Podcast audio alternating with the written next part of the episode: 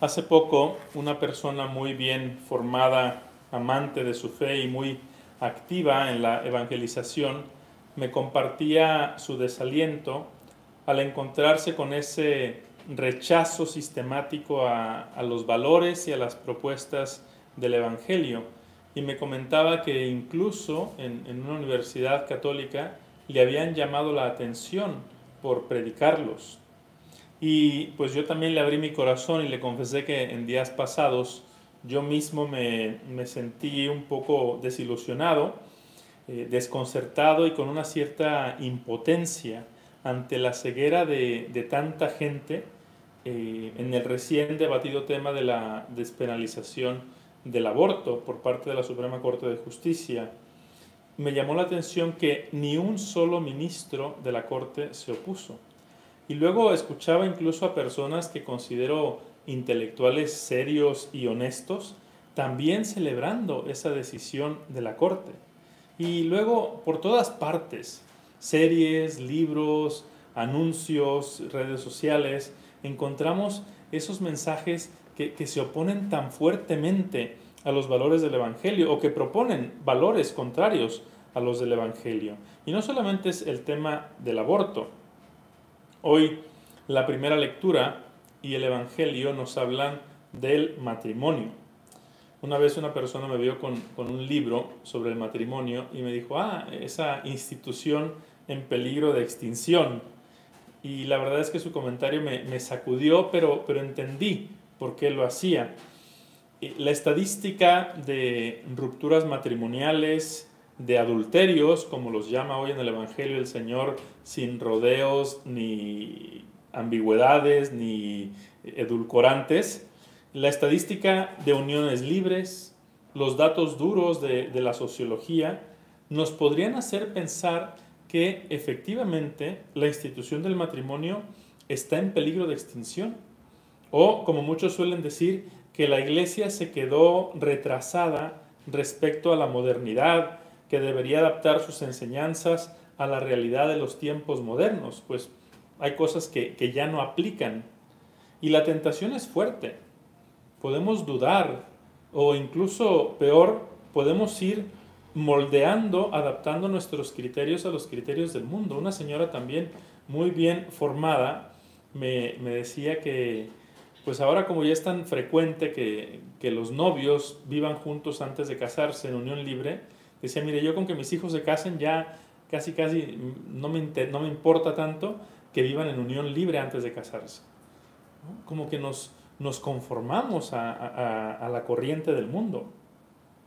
Y debemos recordar que ni las estadísticas ni las tendencias determinan la verdad y el bien. Los valores del Evangelio son perennes y universales. La carta a los hebreos tiene un texto bellísimo que, San Juan Pablo II escogió como el lema del jubileo del año 2000 y es Jesucristo es el mismo ayer, hoy y siempre. Jesucristo no cambia. Las lecturas de hoy nos hablan de ese proyecto, de ese sueño originario de Dios sobre su criatura favorita, el ser humano. Cómo lo soñó, cómo lo diseñó, cómo lo pensó en sus dos bellas y, complementarias versiones de varón y mujer. Cómo lo llamó a comprometer su libertad para toda su vida en el matrimonio y a expresar de una manera sublime, bellísima, e, esa comunión en el hacerse una sola carne, en el acto íntimo entre los esposos. Y esto vale para el hombre de todos los tiempos y lugares. Si hoy podríamos pensar que el matrimonio está dañado, en realidad lo que está dañado no es el matrimonio, el proyecto, el sueño de Dios. Lo que está enfermo es el corazón del hombre y la cultura. Hay un poema que, dice así, no es lo que está roto, no, el agua que el vaso tiene. Lo que está roto es el vaso y el agua al suelo se vierte.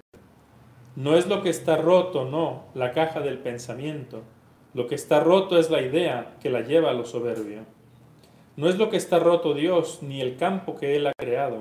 Lo que está roto es el hombre que no ve a Dios en su campo. le decía yo a, esa persona que, que la tentación del desaliento nos puede golpear, pero para esto está la esperanza, que nos recuerda que Jesucristo ya triunfó, que ya venció la muerte, el pecado y el mal y la mentira en todas sus formas. El bien y la verdad podrán ser golpeados e incluso podrán ser abatidos, pero siempre saldrán a flote. A Jesucristo, que era la verdad y la vida, lo mataron, pero salió modestamente triunfante del sepulcro. Hace unos días también unos alumnos de, la prepa me, hacían una encuesta y, una de las preguntas era, ¿cree que estamos pasando por una etapa de decadencia moral? Y yo les decía que sí, y que para mí el, el signo por excelencia de esta decadencia es justamente el aborto, una cultura de madres que matan a sus hijos, a sus hijos inocentes e indefensos. Ese es como el signo supremo de, la decadencia moral y que además lo defiende y lo considera un derecho. Pero nunca debemos descorazonarnos. la verdad es que en todos los tiempos, desde que, como dice un amigo, desde que Eva andaba haciendo país de manzana, eh, todos los tiempos ha habido cizaña junto al trigo. También en tiempos de Moisés, por eso Cristo decía, Él les permitió eso por la dureza de vuestro corazón. ¿Sí? Entonces siempre ha crecido cizaña junto al trigo. No tenemos que pensar que, nuestros tiempos son eh, muy malos. ¿no? Y por eso no debemos perder la esperanza. Nunca. Pero sí debemos dolernos cuando el hombre se aleja del sueño de Dios, porque solamente se hace daño a sí mismo y al mundo.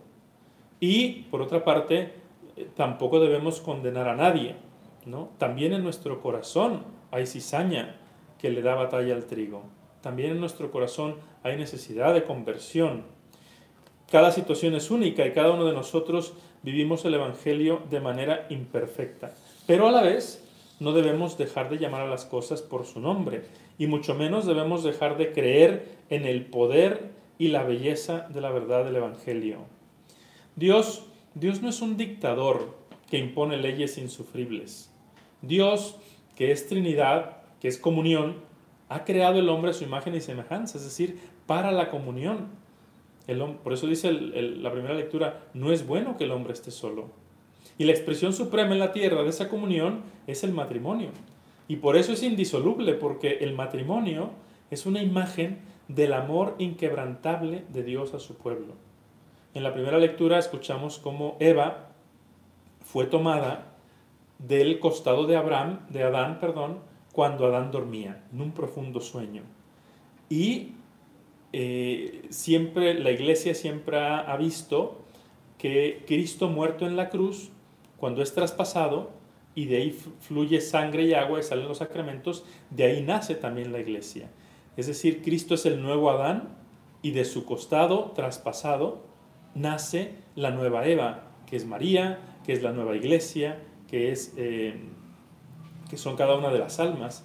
Entonces Cristo ama a la iglesia, que es su esposa, y su amor es inquebrantable. Entonces el matrimonio, la alianza entre un varón y una mujer, es imagen de esa alianza nueva y eterna, palabras de la consagración de, la sangre de Cristo, de esa alianza nueva y eterna entre Cristo y la iglesia, entre Cristo y cada alma. Y por eso la indisolubilidad matrimonial no es una ley externa, sino que corresponde al anhelo más grande del corazón humano. Una vez que celebraba una boda, eh, la novia me preguntaba si podían poner como canción de entrada I love you for a thousand years. Yo le dije, mira, no se puede, no, escogí algo más litúrgico. Le dije, pero además, eso de I love you for a thousand years, mira, me conformo con que lo ames por 50 años, ya con eso es suficiente. Pero en el corazón del hombre está el, el, amor es para siempre. ¿no? Nadie dice te amaré por 10 años o te amaré por 5 años. ¿no? Te amaré para siempre. Y es posible, es posible. Sí, hay muchos golpes al matrimonio en la, cultura actual, pero también por todas partes brotan flores muy bellas de santidad matrimonial. Son muchos más los matrimonios que día a día, año tras año, década tras década, siguen alimentando la llama de su amor y se acompañan hasta la muerte. Y nos muestran que el Evangelio no es una utopía, estaba viendo un video y si alguien lo quiere se lo comparto con mucho gusto, de un anciano en España que tiene 66 años de casados con su esposa. Ella tiene Alzheimer y está eh, eh, internada ya en una clínica eh, y la pandemia pues le puso muchos obstáculos, ya no podía él ir a verla. Pero el amor es creativo y él va todos los días a verla y la saluda desde fuera, desde la calle, a través de un cristal. Y tiene imágenes preciosas. Y como esto hay muchísimo. También hay muchas personas que han sufrido eh, el dolor de una ruptura en su, en, su, en su unión, pero lo que no se rompe es su sacramento. Y aún separadas de su cónyuge, siguen manteniéndose fieles a su sacramento. Les recomiendo una entrevista que hice, que está aquí en, en, YouTube o en el podcast, es el SPES número 89, de un testimonio bellísimo de una mujer que es fiel a su sacramento aún después de separada. Hoy Jesucristo nos invita a ser como los salmones, que tienen la fuerza para nadar contracorriente, para nadar río arriba y volver a su origen, volver a ese sueño originario de Dios.